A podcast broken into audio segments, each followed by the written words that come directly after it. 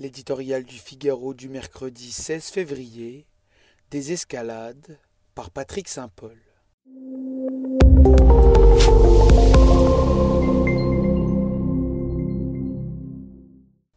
Ce n'est pas encore la grande retraite vers les casernes de Russie. Mais alors que l'on disait l'Europe au bord de la guerre en Ukraine, après des semaines de montée en tension, il s'agit bien de l'amorce d'une désescalade. La voie s'ouvre pour une sortie diplomatique. Les Américains et leurs alliés multiplient les mises en garde.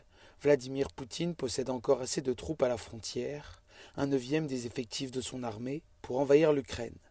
Demain, si c'est sa volonté, aussi fragile soit-il, le retrait de troupes et de chars concédés par le maître du Kremlin porte cependant un coup d'arrêt à un fol engrenage la stratégie de la tension maximale a projeté les Occidentaux et les Russes au bord d'une débâcle diplomatique qui aurait pu conduire à une guerre dévastatrice.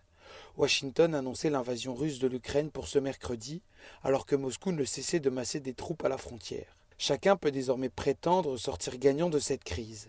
Sans faire la guerre, Poutine a semé le chaos en Ukraine, montrant son pouvoir de déstabilisation.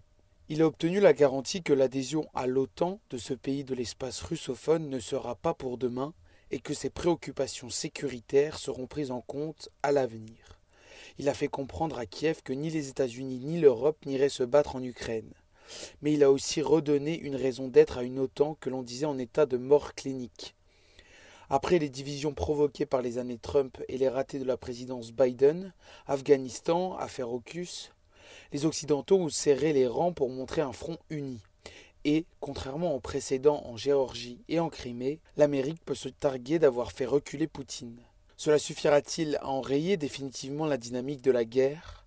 Poutine ne se privera pas de souffler à nouveau le chaud et le froid et de poursuivre sa diplomatie de l'incertitude. Même s'il garde toutes les options ouvertes, un optimisme prudent est permis. À quoi bon faire la guerre sans certitude de gagner plus et prendre le risque de tout perdre?